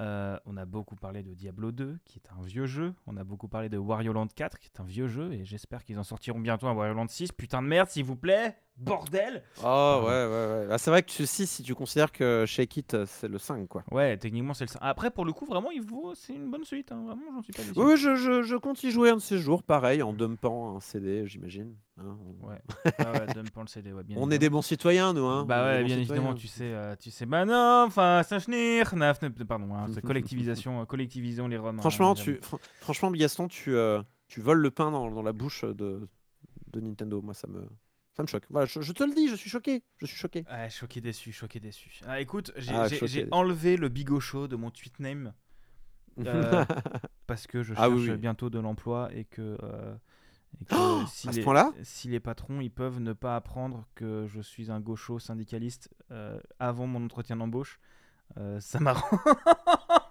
C'est malheureusement quelque chose que je comprends parfaitement. Euh, et euh, bon, bah, tu connais ton milieu, donc à toi de, à toi de voir. J'assume, j'assume. Ça dépendra du studio, vrai- mais j'assume. Euh, bizarrement. C'est vrai que c'est euh, moins un problème dans le journalisme où on, on va partir du principe que tu, tu vas être positionné. Cela étant, c'est de toute façon c'est moins un problème dans le journalisme parce que il n'y a pas de travail tout court. c'est triste, mais c'est un peu vrai. C'est douloureux. Alors on dit d'habitude on dit c'est drôle parce que c'est vrai. Ouais, mais celle-là c'est triste parce que c'est vrai. Ouais, c'est triste parce que c'est vrai, vraiment, bah, c'est drôle, mais euh, ah, c'est un problème. c'est drôle. Ah, ah, ah. Le chômage, c'est drôle. La précarité, on adore. Soutenez. euh, alors, c'est quoi? Offre au. Attends. Offre.libération.fr Ah. slash SOJ pour soutenir du journalisme de qualité à partir de 5 Non euros mais, par mois. non mais surtout, on vous offre de l'argent là. C'est, on vous offre de l'argent. Mais vraiment, c'est 5 euros sans engagement. Hein. C'est moins cher qu'un abolibé. Sans engagement pour tout le site. Euh, évidemment, euh, abonnement numérique. Euh, mais c'est- c'est- ça vaut pas 5 euros ce qu'ils font. Ça vaut beaucoup plus. Donc on vous offre de l'argent. Et en plus, comme ça, Erwan Cario peut aller voir le service abonnement et fait Eh, regardez, ça, c'est les abonnements euh, Silence on joue. Hein. Ouais. Et donc, euh, d'une certaine manière, vous savez que c'est du soutien en interne d'Erwan Cario pour dire Eh, les gens, ça les intéresse le jeu vidéo. Et comme ça, en prenant ce soutien, vous dites en gros au patron de presse, aux directions et compagnie que oui, on veut du jeu vidéo dans la presse généraliste, qui est un de mes euh, combats personnels, c'est d'essayer de, de faire accepter du jeu vidéo dans la, dans la presse généraliste. C'est pour ça qu'aujourd'hui, je bosse plus, j'essaie de travailler en tout cas plus que pour euh, de la presse généraliste. Après, euh, bon, ça, ça dépend quel euh, type de presse spécialisée, mais il n'y a pas assez de jeux vidéo dans la presse généraliste. Et en, faisant des choses comme en, prenant le l'abonnement soutien à Libération, euh, ben vous, vous vous envoyez un message à la direction de Libération aussi euh, pour leur dire le jeu vidéo, on a envie d'avoir du jeu vidéo dans notre Libération. Et euh, pareil pour d'autres. Pareil pour d'autres publications, évidemment. Je, parle de Libération parce que c'est quelque chose que je, connais moi euh, pour, faire des piges à l'intérieur. Et d'ailleurs, Li- Libération n'est d'ailleurs pas vraiment un mauvais élève en, en- en la matière, puisque Silence on joue est le plus vieux euh, euh, podcast encore en activité sur le jeu vidéo aujourd'hui. Et, et parle quand même de jeux vidéo de temps en temps. Mais c'est vrai qu'il y a un déficit de jeux vidéo dans la presse généraliste. Donc c'est avec ce genre de démarche, euh, si ça vous intéresse de voir plus de jeux vidéo dans vos, dans vos médias et bien traités par des gens euh, qui en ont quelque chose à foutre, euh, ce genre de démarche est importante et je vous encourage à les soutenir. Voilà, tout simplement. Merci pour le, le- le pub pour la presse libre. C'est Eh oui. ultra important. Euh, du coup, bon, c'est un peu ton travail dans, dans Silence on joue. Désolé, euh, désolé, moi, moi je te paye pas malheureusement. Mais est-ce que tu Ah, aurais une anecdote récente? Non, qu'est-ce que je raconte? Euh, Oui, non, pardon, j'arrive plus à lire mon conducteur. J'aurais dû l'écrire plus gros. Je t'ai dit d'écrire plus Eh, gros, mais je te putain. dit. Euh, Est-ce que tu aurais une reco putain j'arrive plus à parler. Est-ce que tu aurais une reco récente ou non à nous faire d'un jeu euh, d'un jeu ouais d'un jeu. Ah oui, mais bah, je vais juste répéter ce que j'ai dit dans le dernier Silence on joue dans lequel j'ai participé. Euh, Bah, je sais quoi, je vais faire une double, euh, je vais faire une double recommandation. Vas-y, fais-toi plaisir, fais-toi plaisir. Euh, je vais vous recommander deux jeux qui foutent la chiale. Donc, je, donc euh, Trigger Warning, c'est triste. Euh, mais c'est beau. Mais c'est triste. Mais c'est beau. Mais c'est triste. Donc voilà, Trigger Warning, c'est triste. C'est triste et on parle de sujets un peu compliqués comme le suicide, la dépression, euh, l'anxiété, le harcèlement, voilà, tout ce que vous voulez. hein.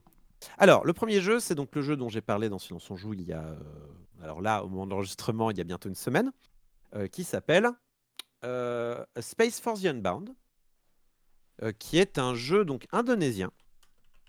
je vais vous retrouver immédiatement le nom du studio Mojiken, qui a fait d'autres jeux déjà narratifs.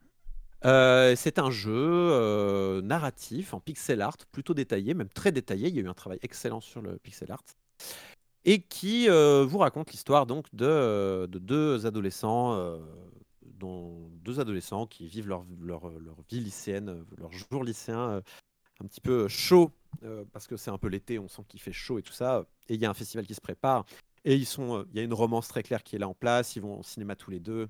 Ils sont très, très clairement épris l'un de l'autre. sauf que le premier, donc le garçon, trouve un livre magique qui lui permet de se plonger dans l'inconscient des gens. Ça, c'est la première chose. Euh, pour résoudre différentes énigmes, pour leur faire changer d'avis euh, façon Inception, ce genre de choses. Et la deuxième, euh, sa copine, a le pouvoir de changer la réalité, tout simplement. Donc un pouvoir très puissant, mais on sent que c'est au détriment un peu de sa santé. Donc voilà, c'est le petit, c'est le revers de la médaille. Donc voilà, je vous en dis pas plus, mais il y, a quelque chose de très tranche de vie, romance adolescente. Il fait chaud, c'est l'été. Quelque chose de très Makoto Shinkai finalement dans, dans ce, dans ce A Space for the Unbound, il y a des plans vraiment cinématiques qui, qui rappellent Your Name, qui rappellent tous ces films de, qui, qui, qui, traitent de ce genre de thème-là. Euh, mais voilà, donc je vous ai déjà dit, c'est un peu triste pour différentes raisons que je ne vais pas citer, mais déjà quand je vous dis que ça a un impact sur sa santé, vous pouvez déjà euh, voir vers quel genre de problème on peut se diriger. Euh, mais ça, encore une fois, là je vous dis tout ça, c'est au début, hein, il n'y a pas de spoil ou quoi. Mais voilà, c'est un petit peu la, il y, a quand même, je trouve pas que ce, ce pitch quand même est intéressant. C'est de la tranche de vie de lycéen euh, comme ça, mais il y a de la magie un peu. Et donc tu te demandes, et c'est de la magie un petit peu élégante, quoi. C'est pas, euh, bah, c'est pas. Euh, moi, c'est pas tant le pitch qui m'intéresse. Moi, j'ai vu l'éditeur. J'ai vu que c'était Toge, qui est, bah, qui est du coup l'éditeur d'un de mes jeux préférés, un de mes jeux doudou de tous les temps, qui est Coffee Talk. Qui est Coffee Talk, bien sûr. Et donc, donc moi, tu me, tu me parles. Bon, après, je, je, ne joue pas à des jeux tristes en ce moment parce que pas que ça aille mal dans ma vie, mais que j'aimerais préserver ma santé mentale et que euh, One Shot ça va pas. Je, je, pense pas que Space, je pense pas que Space for the Unbound va la, la détruire parce que c'est c'est de la c'est de la belle, c'est tragique mais du beau tragique. C'est c'est de la tragédie qui te fait un peu progresser, qui te fait. C'est de la tragédie qui se finit sur un lever de soleil. Tu vois ce que je veux dire? C'est quelque chose de. C'est triste, mais c'est de la c'est de la c'est de la tragédie constructive un peu. Je, je sais pas si je suis euh, il y a contrairement au jeu d'après euh, que je vais parler qui est, beaucoup plus violent. Mais euh, mais voilà c'est un jeu que je recommande quand même même si voilà vous avez peur pour la santé mentale. Non je pense pas que ce soit un jeu qui soit dangereux pour la santé mentale. Mais voilà il faut juste si vous êtes triste en ce moment je sais pas si c'est la bonne chose. Mais si vous avez envie d'essayer un jeu un peu tristoun c'est pas mal. Mais il y a aussi du beau, hein. il y, a, y, a, des moments très lumineux, hein. c'est le contraste façon qui crée la tragédie. C'est pas Si un jeu est triste de A à Z, euh, c'est pas facile. Enfin, si c'est si triste de A à Z, finalement, ça ne fait pas grand chose. Là, c'est parce qu'il y a toujours un peu de contraste entre cette espèce de petite chaleur euh, de la romance étudiante. Tu dis, oh, ils sont mignons, jusqu'au moment où il se passe des trucs un peu plus graves. Euh, c'est ça qui crée en réalité la tragédie, c'est le contraste. Euh, mais surtout, il Toge, donc, Toge, qui est donc un label indonésien, euh, ce qui est cool avec A Space for the Unbound, c'est que bah voilà, c'est encore un magnifique représentant de cette scène indonésienne qui continue jour après jour de nous étonner par sa qualité euh, et qui pour moi est vraiment la scène indé que le Japon n'a pas. Quoi. j'adore les jeux indonésiens, j'aime beaucoup cette scène qui est... Euh, enfin j'adore, j'en ai pas joué énormément non plus, mais je surveille ce qu'ils font et j'aime beaucoup les propositions qu'ils font, même si j'ai pas encore eu trop l'occasion d'y jouer. Mais je suis ultra content que cette scène se développe et, et arrive à sortir des jeux qui parfois nous tapent dans l'œil jusqu'en France, comme en effet Coffee Talk, comme en effet Space Force the Unbound, mais aussi euh, ce jeu euh, qui est fait par donc Feu Mohamed Fahmy, donc le, le, lead designer sur Coffee Talk, euh, qui est mort malheureusement en 2021, je crois. Il est mort, il est, mort un petit peu de manière soudaine. Et, d'ailleurs, dans le jeu Space for Unbound, il est représenté. Le jeu est bien sûr dédié à sa mémoire et ce genre de choses. Euh, mais il avait, un jeu qui s'appelait After Love EP qui, était censé euh, arriver bientôt. Là, je ne sais pas où il en est ce projet-là parce que quand le lead designer est mort, bah forcément ça retarde ton projet. Euh, mais voilà, c'est une scène qui m'a l'air ultra cool et, vraiment, je surveille ce qu'ils font maintenant. Vraiment, je, compte jouer. je compte jouer au jeu indonésien et je vais sûrement acheter leur jeu précédent qui s'appelait When the Past Was Around, qui a l'air aussi un petit peu triste, on va voir, mais qui a l'air aussi extrêmement euh, mignon et, magnifique euh, d'un point de vue graphique. L'autre jeu dont je voulais parler, et je vais aller plus vite, c'est Omori. J'allais dire un jeu badant si c'est pas Omori. C'est Omori. J'ai pas vu aussi. Enfin, Benjamin, tiens, Benjamin, qui, est un, qui est devenu un fan de Mori, parce que je, lui, je, lui, je, je, srinais, je, les oreilles avec Omori. J'ai fait Omori, c'est pour toi, c'est bien. Attention, c'est très triste. Mais tu vois, Benjamin, quand même, niveau narration et au niveau de, jeu qu'il a pu jouer. Tu vois, moi, je suis plutôt côté game design de la force, je suis plutôt gameplay, tout ça. même si de plus en plus, j'essaie de, d'essayer d'analyser, de comprendre un peu comment les jeux vidéo fonctionnent d'un point de vue narratif et compagnie. Je, pense que je pense, je suis désormais convaincu que c'est le plus important. et je reviens de très loin à ce niveau-là. Mais euh, je sais que Benjamin, par exemple, lui, il a un, profil euh, culturel beaucoup plus éclectique. Euh, il vient du manga, il vient de l'animation, du cinéma, il a lu beaucoup plus de bouquins que moi, il a fait des études de lettres. Donc je pense qu'il a, un, il a un avis qui est beaucoup plus tranché que moi sur, et beaucoup plus comment dire, renseigné que moi sur euh, ce genre de jeu-là. Et j'avais peur en lui disant Attention, c'est triste, qui se retourne et me dit oh, C'est pas si triste, on le voyait venir à 10 km, machin. Et même lui, il m'a dit Ah oui, quand même. ah, alors, les problèmes. Même lui m'a dit Ah oui, quand même. Et, donc j'étais un peu rassuré sur ma propre perception du jeu. Et donc dorénavant, je peux placer d'énormes trigger warnings sur du Omori. C'est super méga giga triste. Euh, c'est super, mais c'est super triste. Euh, euh, et, c'est un jeu alors qui est beaucoup plus artisanal. Autant Space Force Unbound est beaucoup plus, comment dire, égal sur sa qualité, beaucoup plus, on va dire, engageant immédiatement, notamment si t'es pas trop habitué aux jeux d'arrêt d'essai, on va dire. Space Force Unbound est beaucoup plus accueillant, voilà. Omori a un héritage de Humaniki qui le rend bien plus barré et du coup beaucoup moins accessible. Donc Humaniki, ce jeu de 2004, 2004 2008 2004, je crois. Je crois qu'il est sorti la même année que, que Cave Story. Euh, de 2004, donc jeu japonais, fait par euh, une personne dont on ne connaît pas l'identité, qui a inspiré nombre de jeux derrière, qui a été l'inspiration d'Undertale, qui a été l'inspiration très certainement de Maurice. Ça crève les yeux que c'est. Pourquoi dis très certainement? Je crois que Homocat, la personne derrière Omori, euh, a dit que très clairement c'était une, c'était une, inspiration. Euh, pareil, euh, Humanity, qui veut dire littéralement Journal des rêves, c'est un jeu qui est pareil, glauque et qui se termine dans une fin choquante. C'était très choquant pour l'époque. Et Omori, bah, c'est même c'est pareil, c'est-à-dire que on est vraiment dans un gamin qui explore sa psyché, qui explore ses rêves. Donc les choses n'ont pas toujours de sens. Il faut plutôt lire tout ça dans du symbolisme plus que dans du sens très clair. On va résoudre des, euh, euh, des, arcs narratifs qui peuvent sembler, euh, comment dire, sans aucun intérêt, sans, aucune, sans aucun impact sur le jeu, puisque tout ça se déroule dans des rêves. Je sais pas comment dire ça, mais c'est vrai que quand tu as un monde réel et quand tu as un monde des rêves et que tu vas résoudre une, je sais pas, une peine de cœur dans des rêves, tu te dis, mais à quoi bon C'est qu'un rêve. Tu vois ce que je veux dire? Oui, oui. Et du coup, et du coup, Omori peut un peu donner cette impression-là. Sauf que ils arrivent vraiment à tout rabibocher. C'est très long à démarrer. C'est très très long à démarrer. Moi je trouve c'est trop long à démarrer. Et en ajoutant l'aspect un petit peu comme ça, pas très accueillant, parce que c'est en plus c'est un jeu qui est fait sous RPG Maker et j'ai rien contre les jeux faits sous RPG Maker, mais celui-là a la saveur d'un jeu RPG Maker, notamment dans la manière dont on déplace son personnage et tout ça. Il a cet aspect extrêmement euh, grassroots qui peut vraiment repousser. Mais alors, la structure narrative, c'est du génie, quoi. C'est vraiment il y a, y a, c'est maîtrisé, quoi. C'est vraiment maîtrisé. Et à la fin, mais moi, j'en suis au point maintenant où petit Schadenfreude, mais pas vraiment, parce qu'en réalité, c'est beau, où je vais voir sur Internet la scène qui fait, qui fait pleurer. Il y a deux scènes. Il y a la scène de la réalisation et la scène qui fait pleurer. Euh, et je vais regarder des réactions de streamers pour voir comment ils réagissent, parce que ça m'intéresse pour juger une personne, quoi. Est-ce que tu as un cœur ou est-ce que tu pas de cœur? Est-ce que voilà, ce genre de choses, quoi. C'est devenu une espèce de, de, test pH pour me rendre compte de est-ce qu'une personne finalement est sensible ou pas. Mais alors, même moi, j'étais en mode, je, me prenais la tête, je suis oh non, oh non, oh. vraiment, il y avait quelque chose de désespéré quoi dans ce passage-là. Et il n'y a, y a pas un jour où j'y, enfin non, j'exagère, mais j'y repense beaucoup quoi. J'y repense très souvent. Je repense à Omori. C'est un jeu qui m'a marqué autant que Mother 3, je pense. Mother 3 m'a énormément marqué. Euh, pour un peu pour les mêmes genres de raisons. Mais euh, voilà, je vous encourage à, si vous êtes un petit peu, euh, je vous encourage à faire Space Force the Unbound qui lui par contre je conseille à tout le monde. Euh, sauf aux gens bien sûr qui sont un peu déprimés, qui n'ont pas besoin de tristesse dans leur vie. Et euh, si jamais vous, si vous jamais vous estimez que vous avez envie d'une histoire poignante, notez le poignant, c'est-à-dire notez le l'aspect, euh, comment dire, roller coaster émotionnel. Jouez à Omori, qui est quand même quelque chose qui va vous marquer, je pense. Si vous, mais il faut, il faut lui donner un peu de- d'effort. C'est pas une lecture facile, Omori. C'est voilà, c'est un, un- un jeu. Oui? On me l'a offert pour Noël, ou Noël ou mon Ouais. anniv, on me l'a offert. euh, J'y jouerai. Pas tout de suite, Je te mais j'y conseille- jouerai.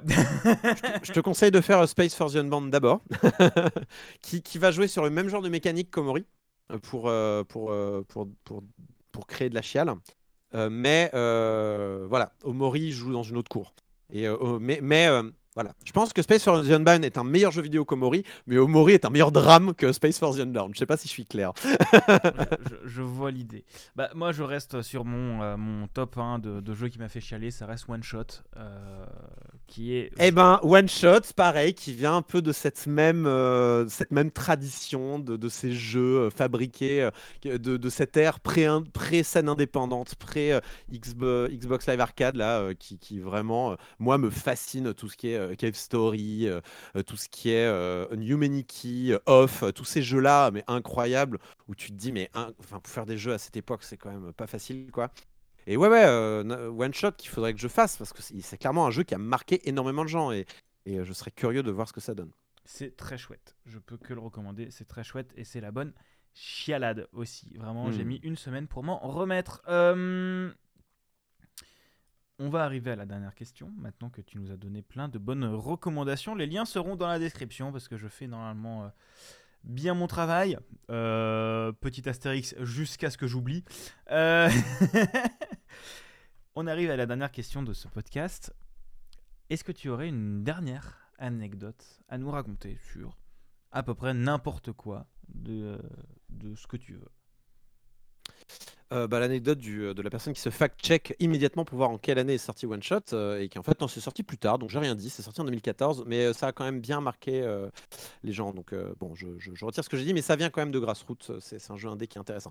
Anecdote, tu veux n'importe quelle anecdote sur le jeu vidéo, sur la vraie vie, qu'est-ce que tu veux? Anecdote sur ton enfance, sur Diablo 2, Wario, Land 4, sur Majora's Mask, sur ce que tu veux.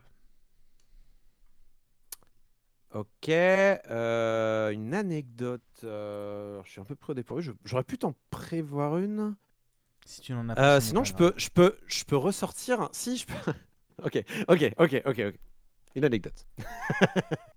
Alors, je me suis pris de, de- de- je me suis pris euh, d'amour pour une chaîne YouTube qui s'appelle Awesome Sauce. Alors, c'est écrit. alors, attends, Awesome Sauce Smash. Ça parle de Smash. Alors, faut retrouver euh, la manière dont ça s'écrit. Euh... Euh... euh, Mid-Pierre. Tu feras du montage, hein, je te fais confiance. Ouais, du montage, j'en fais pas.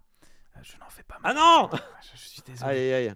Je- Bon bah alors je, cherche, je recherche meuble, le nom. meuble. Je meuble. Alors, du coup, étagère, euh, bureau, euh, chaise de. Alors c'est bon, je l'ai. Ok, j'ai bon. meublé. Bien joué, c'est très drôle parce que c'était des meubles. J'aime l'humour. Alors, as- alors c'est Sauce. Alors A-S-U-M-S-A-U-S. C'est super si vous voulez apprendre des trucs qui n'ont aucun intérêt sur Smash. Mais c'est hilarant, c'est super bien fait. Et vous allez apprendre un tas d'informations inutiles sur Smash Bros. Mais vraiment, c'est le, le cocktail. C'est inutile à apprendre ce genre d'informations, mais qu'est-ce que c'est drôle. Et alors moi j'ai appris que euh, Captain Falcon, qui est quand même connu hein, pour Captain Falcon dans Smash Bros Melee, euh, pardon, sur Smash Bros Melee, hein, d'ailleurs, c'est pas sur les autres Smash Bros, mais sur Smash Bros Melee, Captain Falcon est quand même connu pour deux coups principalement. Il est connu pour, tu vas me le dire, le premier coup, c'est quoi qui te vient à l'esprit si je te dis Captain Falcon dans, sur Smash Bros Melee? Falcon Punch? Tout à fait, le Falcon Punch, le fameux Falcon Punch, tu, tu appuies sur B, il fait Falcon Punch et il met un coup, il met un coup très puissant mais qui met un temps infini à partir et donc c'est un high risk, high reward hein, euh, comme coup. Et le deuxième coup que tu vas peut-être pas connaître, mais peut-être tu le connaîtras, parce que tu connais le deuxième coup un peu emblématique de. Le deuxième coup un peu emblématique de. de, de, de Captain Falcon. Pas du tout. Eh bien, c'est son genou, c'est le nid, le, le- le- le genou de Captain Falcon, qui est, euh, je crois que c'est avant, euh, c'est genre R, c'est forward R, je crois, euh, le coup, donc ça veut dire qu'il faut, il faut mettre, il faut mettre un- le joystick vers l'avant du personnage par rapport à où il est tourné en l'air pour qu'il mette son coup de genou et qui est un, qui est un euh, coup particulièrement euh, fort. Euh, euh, et, en fait, il a, il a un autre coup dont il parle dans, euh, dans ce- cette chaîne YouTube dont je vous parlais, que j'ai découvert et que je trouve fascinant, qui s'appelle le Nipple Spike. Alors le Nipple Spike, donc nipple comme un téton, hein. c'est le, le coup de téton de Captain Falcon. Il met des coups de téton, Captain Falcon, et ça c'est quand même formidable. Donc Captain Falcon, quand il est dans les airs et qu'il fait euh, son euh, down air, donc quand il fait un coup vers le bas dans les airs, il va, il va y mettre les deux pieds, il va tenter de te mettre un gros coup avec les deux pieds comme ça, pam, pour te diriger vers le bas. Et ça va créer un Meteor Smash. Euh, Meteor Smash, ça veut dire que ton personnage va descendre d'un seul coup vers le bas, et c'est vraiment... Il y a un grand risque ensuite de sortir, parce que si on te le fait alors que tu es au-dessus du vide, tu peux comprendre que si on te fait tomber vers le bas très vite, tu, tu es éliminé. Oui. Sauf que les Meteor Smash ont une particularité, c'est qu'ils peuvent être annulés par un saut si, le si la personne qui, qui- qui en subit les conséquences sont, est suffisamment rapide. Il existe une variante au Meteor Smash parce que le Meteor Smash est- est- est, euh, ne concerne qu'un angle en fait. Il y a un angle qui, qui dit bon bah ça c'est un Meteor Smash et puis au dehors, en dehors de cet angle-là, ce n'est plus un Meteor Smash, tu ne peux plus l'annuler avec un saut. Et dans ce cas-là, on appelle ça un spike. Et donc c'est plus dangereux un spike parce que tu peux pas l'annuler juste avec un saut. Et il se trouve que quand tu fais ce coup-là vers le bas de Captain Falcon, Captain Falcon a une petite hitbox au niveau des tétons. Et en fait, la hitbox des pieds, c'est c'est un météore. Et les, les tétons, c'est un spike. Donc c'est potentiellement plus dangereux de se faire taper par les pieds, euh, de se faire taper par les tétons de Captain Falcon que par ses pieds. C'est quand même incroyable, non? Donc voilà, c'est mon anecdote. Donc si vous utilisez Captain Falcon, donnez des coups de tétons, c'est très efficace. Voilà. Ça me va très bien comme anecdote random du jeu vidéo. J'adore les trucs comme ça. Euh, Ah ouais, ouais, ouais. En fait, récemment, je pense que tu peux en trouver plein. Il y a, il y a- il y a un compte qui a demandé, et vous, c'est quoi ce knowledge complètement inutile que vous connaissez sur le jeu ah vidéo ouais, je l'avais vu. Et en fait, je pense que si tu regardes les citations, tu en trouveras plein, plein, plein, plein, plein.